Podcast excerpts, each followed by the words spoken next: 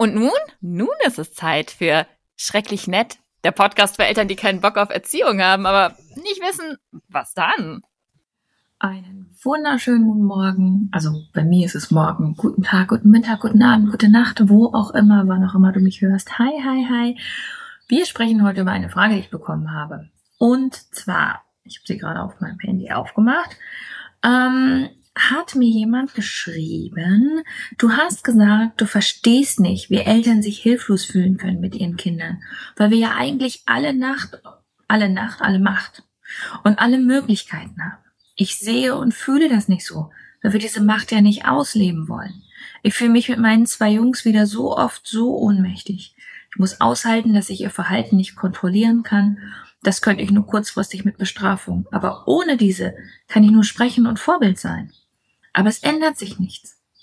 Mein Sohn spuckt, er spuckt mir ins Gesicht, er spuckt im Auto, Treppenhaus, überall hin, ich kann nichts machen. Ich wollte das schon länger mal loswerden.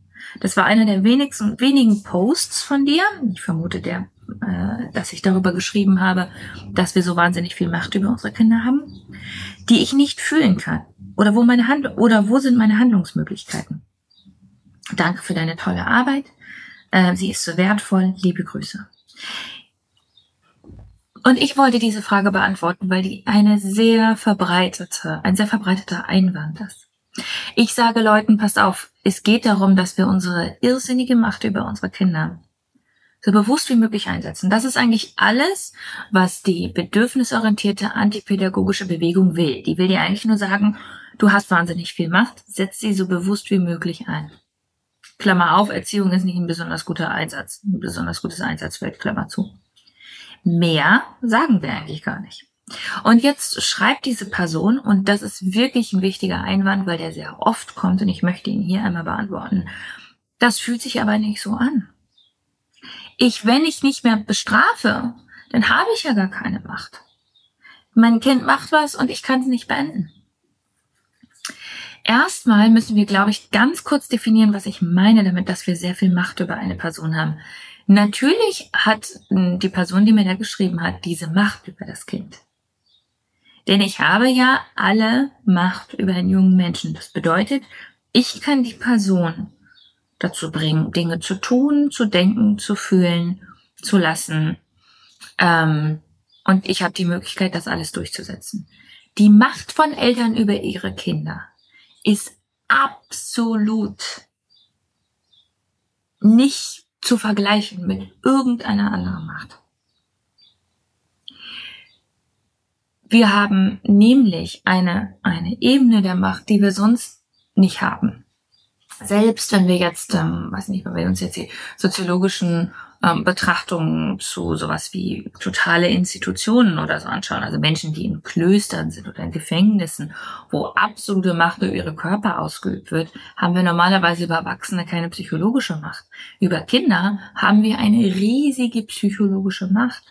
Wir alle laufen als Erwachsene rum, weil mit irgendeinem Schaden und irgendeinem Thema, weil irgendjemand uns, als wir klein waren, irgendwas über uns gesagt oder vermittelt oder indirekt vermittelt hat ähm, weil da so viel Macht ist, so viel psychologische Macht. Wir haben die Macht darüber als Erwachsene, über Kinder, wo sie groß werden, wie sie groß werden, ob wir sie un, um, uns um sie kümmern, wie wir uns um sie kümmern. Wir haben ökonomische Macht, wir haben psychologische Macht, wir haben die physiologische Macht. Ähm, die Macht ist absolut allumfassend. Wir haben literally ihr Leben in der Hand, wenn sie klein sind. Wenn wir uns nicht kümmern, wenn wir nicht da sind, wenn wir weggehen, sind sie tot. Ähm, und jetzt fühlt sich das aber im Alltag nicht unbedingt so an. Ne? Also wenn wir jetzt sagen, ja, warte mal, also ich habe jetzt irgendwie wahnsinnig viel Macht und ich muss die irgendwie bewusst einsetzen, dann kann sich das so anfühlen, wenn jetzt ein Kind sich auf den Boden wirft oder in dem Fall spuckt und nicht aufhört, dass ich keine Macht habe. Die Entscheidung, das Kind nicht zu bestrafen und nicht zu schimpfen und nicht zu erniedrigen, weil es spuckt, weil natürlich kann ich machen, dass das Kind aufhört. Ich habe alle Macht. Ich muss nur aggressiv genug werden. Diese Entscheidung ist eine Entscheidung, die ich nur treffen kann, wenn ich diese Macht habe. Diese Entscheidung, die da geschildert wird, dieses, na, ich will halt nicht schimpfen, das ist die Macht. Das ist der bewusste Machtverzicht. Und das ist deswegen so wichtig. Und ich reite da deswegen so drauf rum. Weil wir unbedingt verstehen müssen, dass wir diejenigen sind, die hier entscheiden. Nicht das Zweijährige entscheidet, wie wir reagieren, wenn es spuckt, sondern wir entscheiden, wie wir reagieren, wenn es spuckt. Und hier ist die bewusste Entscheidung, ich möchte es nicht bestrafen, ich möchte es nicht anschreien, ich möchte die Gewalt, von der ich weiß, dass sie funktioniert, nicht anwenden. Das ist natürlich eine völlig legitime Entscheidung. Ich möchte die sehr unterstützen. Das führt dann gegebenenfalls dazu, dass das Kind weiter spuckt. Weil wenn diese gewaltvollen Methoden irgendeinen Vorteil haben, dann den, dass sie unglaublich effektiv sind. Die Frage ist also nicht, habe ich dann weniger Macht, sondern wie gehe ich damit um, wenn ich bewusst auf meine Machtausübung verzichte. Und der Schritt in meinem Kopf ist so wichtig, dass ich verstehe, ich verzichte, nicht das Zweijährige bestimmt über mich. Ich verzichte, mich so zu verhalten, von dem ich weiß, dass es effektiv ist. Und manchmal setze ich das vielleicht ein und sage, na, in dem Fall ist es mir aber wichtig, aus guten Gründen, ähm, dass, ne, dass das Kind unbedingt mit etwas aufhört oder nicht aufhört. Und ich bin bereit, dann auch entsprechende Gewalt dazu einzusetzen. Das kann auch der Fall sein. Aber wichtig ist, dass ich verstehe, dass ich das mache. Das ist meine Entscheidung, das ist meine Verantwortung. Ich bin die große Person in dieser Situation. Nur die Person mit der Macht kann auch auf Macht verzichten. Und es ist auch deswegen wichtig, weil wenn ich mich ausgeliefert fühle und hilflos fühle und irgendwie glaube, dass jetzt mein Zweijähriges hier gerade bestimmt, was wie läuft, dann werde ich sehr viel leichter gewalttätig. Wenn ich glaube, dass die Macht bei dem kleinen Kind liegt, dass mein kleines Kind über mich bestimmt, dass mein kleines Kind mir meine Autonomie nimmt, meine Selbstbestimmung nimmt, etc., etc., ist die Wahrscheinlichkeit sehr groß, dass ich zurückfalle in meinen eigenen kindlichen Scheiß und aus dem heraus anfange, mich zu verteidigen, in Anführungsstrichen, weil selbstverständlich verteidigt sich eine 35-jährige Person nicht gegen eine dreijährige Person, weil die Macht so ungleich verteilt ist. Wir müssen es uns immer wieder in den Kopf rufen. Es ist wichtig, dass wir verstehen, das sind Entscheidungen. Das alles hat nichts mit Schuld zu tun. Das alles hat nichts damit zu tun, dass diese Entscheidungen nicht vielleicht manchmal schwierig sind oder dass ich mal entscheide, dass ich damit jetzt umgehen kann, wenn das Kind spuckt und an einer anderen Stelle vielleicht doch entscheide, dass ich mich gewaltsam durchsetze. Worum es mir geht, ist, dass uns klar ist, dass die Macht auf unserer Seite ist, dass, es, dass wir all diese Macht haben und dass wir bewusste Entscheidungen treffen. Aus dieser Energie heraus sind wir sehr viel weniger gewalttätig und sehr viel konstruktiver, was Lösungen angeht. Der zweite Punkt, das zweite, was ich ansprechen möchte, ist, wenn diese hilflosen Gefühle aufkommen, dieses, mein Kind spuckt und es macht und ich weiß jetzt aber nicht, was ich machen soll, weil ich habe überhaupt gar keine Macht an der Situation. Nicht nur uns klar machen, ich habe gerade bewusst auf meine Macht verzichtet, sondern auch, was brauche ich denn in dem Moment, um mich erstmal wieder zu regulieren? Die Gefühle, die da aufkommen, Hilflosigkeit, Angst, Wut, ähm, Traurigkeit, Ärger, Genervtheit oder ähnliches, müssen auch erstmal gefühlt werden.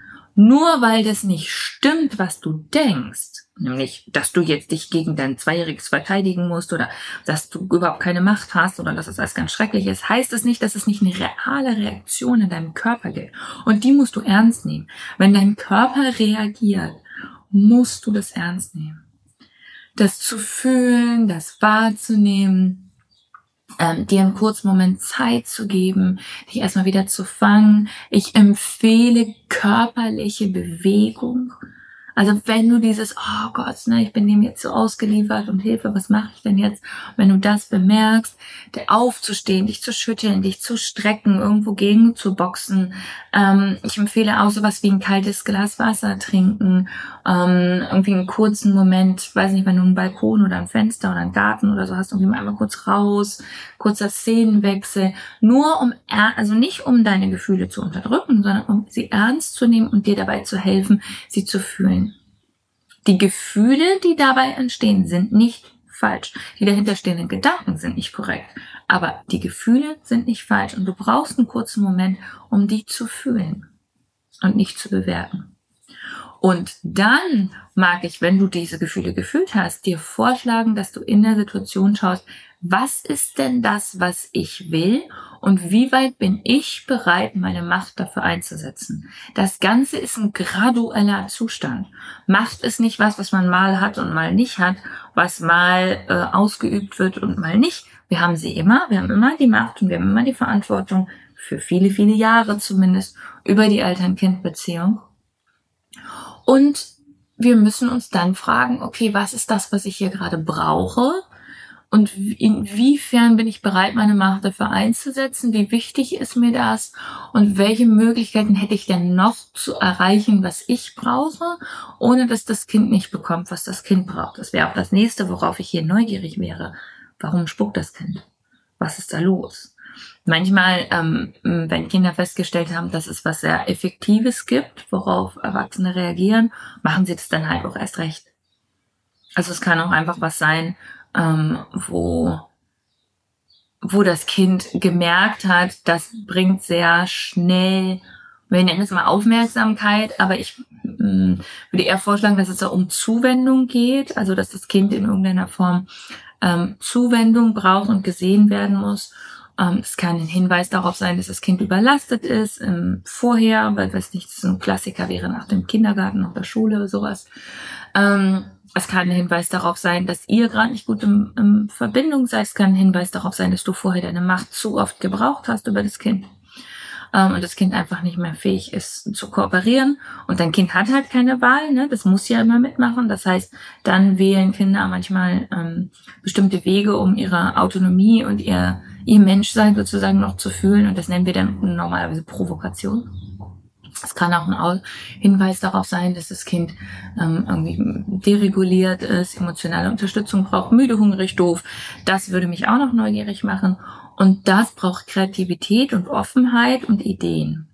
Und nicht, was mache ich denn jetzt? Wie funktioniert das, dass ich das wegmache? Aus dem Gedanken heraus kommst du nicht besonders weit. Aus dem Gedanken heraus, ha, ist ja spannend, warum macht das Kind das? Und was brauche ich hier eigentlich? Und was wären Lösungen, damit umzugehen? Aus einer Neugierde, aus einer Offenheit gegenüber dem Kind heraus, kannst du viel, viel einfacher Lösungen finden.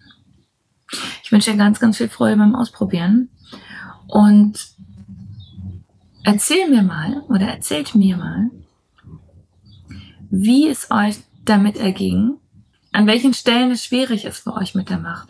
Und wenn ihr mögt, schreibt mir doch auf Instagram der Unterstrich Kompass und ähm, sagt mir eure Gedanken dazu. Ich freue mich drauf. Bis dann.